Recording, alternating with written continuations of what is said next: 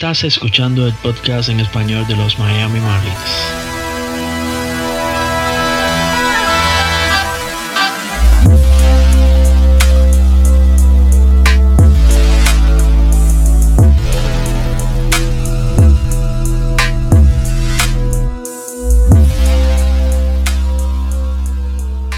Hola, hola a todos y gracias por acompañarnos en este primer capítulo piloto del podcast de los Marlins en español.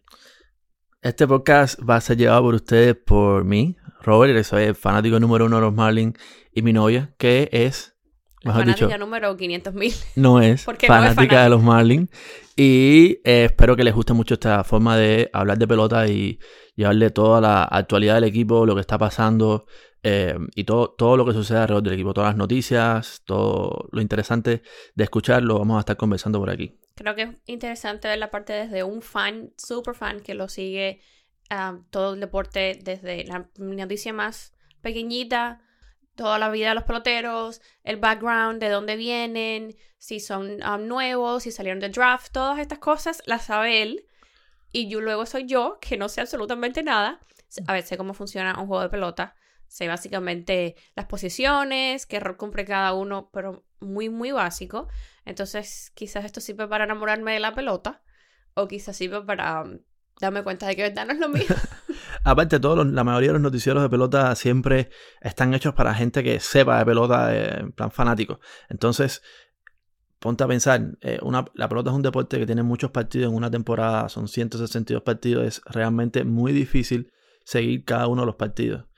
Y puede ser que todas las cosas que, preguntas que tú tengas, puede ser la de una persona que ve eh, la pelota ocasionalmente y no siendo partido a partido. Exacto, yo creo que incluso hay personas que sí simpatizan con este deporte. Pelota le decimos nosotros béisbol, pero Sí. es pelota. La mayoría de los países latinos le dicen pelota. Para los cubanos, pelota. Que simpatizan más o menos con este deporte, pero que obviamente en un país como este no se tiene el tiempo tampoco para seguir todos los partidos, estar al día con todo lo que pase. Exacto. Pueden más o menos escuchar esto en 10, 15, 20 minutos y estar al día. Esta idea surgió en primera parte porque como yo todo el tiempo estoy viendo pelota y tal, mi familia siempre lo estaba diciendo como, oye, ¿por qué un día no haces un programa de hablar de pelota?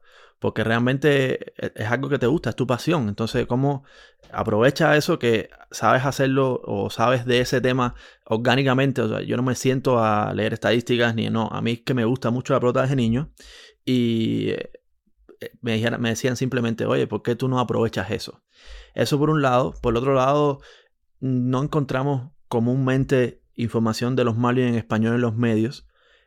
Twitter quizás hay algunos que otro tuitero que escribe los Marlins en español, pero es imposible encontrar un canal de YouTube que hable de los Marlins o un podcast que hable exclusivamente de los Marlins. También hay otra cosa, que es mis amigos. Mis amigos siempre, como muchas veces no pueden seguir todos los partidos, me dicen, oye, me llaman, oye, Robert, cuéntame qué hicieron los Marlins hoy. Y entonces tengo que literalmente hacer esto. Y como yo siempre estoy con él, entonces escucho la misma versión 3 y 4 y 10 veces. Ahora lo vamos a referir a podcast, ¿ok? Claro, eso fue un trato de pareja. O sea, ella me acompañaba en esto y yo solo hablaba de pelota en el podcast. Ese es el trato. Solo se habla de béisbol en el podcast. Así que esa, esa, es la idea de por qué llegamos al punto donde estamos haciendo esto. Ahora vamos a hablar cómo, cómo va a ser el podcast, cómo nos imaginamos en un principio que va a ser el podcast. Obviamente, esto es una idea inicial, eh, puede ir cambiando, mejorando, evolucionando hacia un producto que eh, le guste más a la gente o que simplemente vaya acomodándose a lo justo de las personas que nos están escuchando. Pero la idea inicial es que vamos a hacer dos podcasts semanales, uno después de cada serie. Van a durar tenemos pensado como 15 minutos, ¿verdad? Y vamos a estar hablando de, primero, la serie en general. O sea, por ejemplo, Miami hable con los piratas. Vamos a hablar primeramente de la serie de los piratas. Vamos a decir nuestro pronóstico. Y eso es súper interesante porque ella va a decir su pronóstico de la, la serie. Yo voy a decir el mío y vamos a ver quién acierta más. O sea, yo soy una persona que conoce de béisbol y ella no. Vamos a ver hasta qué punto sirven la- la- las estadísticas. ¿Te imaginas que acierte yo? Que no nada de pelota. no, es que, es que es interesante porque tú te vas a guiar más por la intuición, por algo, y yo voy a tratar de verlo como algo más científico, por decirlo de una manera, en plan, tú tienes que, yo, yo voy a decir las cosas por un motivo. Por ejemplo, Por números. por ejemplo, yo nunca jamás hubiese dicho el año pasado que Sandy Alcántara iba a tener una temporada no tan buena. Yo sí lo dije. Y ella, no, le- no siempre, Sandy Alcántara es mi pelotero favorito. Y entonces ella me da chucho con eso y me dice cosas de- sobre Sandy. Y me decía, no, que, que Sandy no va a estar bien. Y realmente fue lo que pasó. Y entonces... Es que desde el primer yo nunca momento hubiese tenía, aceptado. tenía carita de penco así como que, como que venía flojito. El Sandy Alcántara. Pero bueno, este año no va a estar. Así que voy a ver qué me vas a decir este año entonces que no está Sandy. Tengo que verlos. Yo solo doy mi pronóstico cuando empiece a ver los juegos. ¿Tú qué esperas de los Marlins este año? Bueno, eh, yo espero que tengan una temporada ganadora, ¿verdad? No como, o sea, como el año pasado. Yo pienso que el equipo este es incluso mejor que el del año pasado. Puede ser que no vayamos a playoffs, no digo que vayamos a playoffs, pero sí que ganamos más 81 partidos. Antes de, por cierto, que antes que se nos pasó, antes de que empiece la temporada, falta poco más de un mes, vamos a estar sacando como un poco a la semana. Y ahí vamos a ver bien, eh, vamos a analizar el equipo, vamos a hablar de qué, eh, qué mejoras ha tenido el equipo con respecto al año pasado, qué, qué cosas ha empeorado, porque hemos perdido peloteros muy importantes como Jorge Soler o Sandy Alcántara mismo, que no va a poder lanzar esta temporada. Aunque por cierto, él dijo que iba a lanzar quizás a final de temporada, debería tratar de estar listo. Obviamente, si Miami, Habrá que verlo. si Miami llega con posibilidades de playoff, va a haber más posibilidades de que él lance. Ahora, si Miami llega sin posibilidades de ir a playoff, él no se va a arriesgar a, a apurarse en la recuperación para nada. Ok, entonces resumiendo, tú piensas que vamos a ser ganadores, pero que quizás no lleguemos a playoff. Y Yo yo, pienso- todavía no voy a dar mi veredicto Claro. hasta que no vea el primer juego. Es que realmente hay un rango. O sea, con 81 partidos ganados, que es la mitad, tú no vas a playoff. Ahora puede ser que con 86 sí llegues a playoff. Entonces ahí está el rango de, de más o menos de, de- de ganar partidos. La división es muy difícil porque está Atlanta, por ejemplo, que para mí es el mejor equipo de la MLB. Y entonces va a ganar obligatoriamente más de 100 partidos esta temporada. Entonces es muy difícil eh, ganar la división. Pero la White Card yo sí creo que podemos llegar otra vez. Ok. Hay una cosa que no te he dicho para verte en el podcast. Porque ella estaba muy preocupada porque no había ningún cubano este año. Sí, es que los dos nombres que me sabían eran los dos cubanos y se fueron. Exacto, pero ahora hay otro cubano. Hay un, recientemente ayer firmó un cubano, un pitcher. Tú no lo conoces, pero Oh, sí, se llama Vladimir Gutiérrez. Es de Pinar del Río, un muchacho que tuvo un comienzo, pues se puede decir, bueno en MLB. Después tuvo una lesión bastante importante y no ha podido tener otra oportunidad.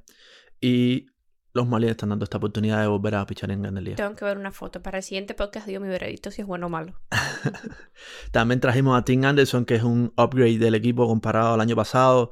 No teníamos ningún shortstop natural, una persona que jugara esa posición naturalmente, ya lo tenemos. Y yo pienso que el equipo ha mejorado básicamente en todas las etapas del juego. Ha mejorado en el picheo, ha mejorado en el bateo y ha mejorado el picheo relevo, incluso en, en la profundidad del equipo como tal. De tener jugadores que puedan en algún momento tomar el, el papel de abridor, en un momento se lesiona un abridor o cuando se lesiona un pelotero titular, entrar a jugar por él. Bueno, esperamos que les guste este formato, que nos acompañen durante toda la temporada, que son como seis meses, porque esta temporada es eterna. Sí. Y que nos apoyen. De verdad que es, es importante para nosotros. Nosotros mm, lo hacemos más como una terapia de pareja que como algo que pretendamos que va a llegar a escuchar mucha gente o nada de esto. Yo lo hago con la intención de que lo inviten, por favor, a un partido de los Marlins. Eso sería un sueño. ¿Te imaginas que los Marlins escuchen esto alguna vez? Sí, solo que le den un asientico, así sean los Phillies, no importa. Pero es algo que para mí es serio, es súper terapéutico poder tener un espacio para donde yo pueda hablar solo de pelota. Porque realmente paso trabajo. em- em, difícilmente te encuentras con personas que puedas conversar de pelota y esto para mí es algo súper terapéutico como pareja también. Es que los Marlins tampoco tienen como tantos fans. Exacto. Pero es increíble los y Marlins. aquí justo en nuestra ciudad tampoco están demasiado bien vistos. Claro, Entonces, pero, pero los Marlins es un equipo que es verdad que no tienen tantos fans, pero muchos de los fans hablan español. Entonces, es raro que la mayoría de los podcasts o cosas así que existen, primero son súper, eh, hablan súper cosas pro en el sentido estadístico y cosas así.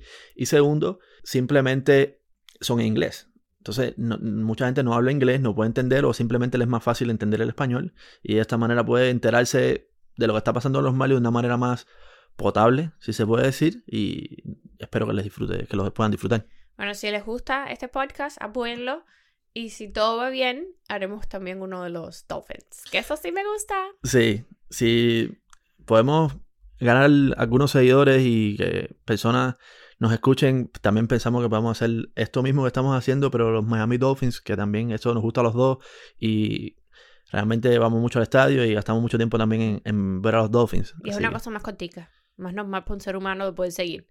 Claro, porque es una vez a la semana. Pero bueno, espero que lo disfruten. Muchas gracias por escucharnos. Gracias. Nos vemos en el Y- siguiente. Bueno, siguiente nos capítulo. escuchamos en el siguiente. Bye.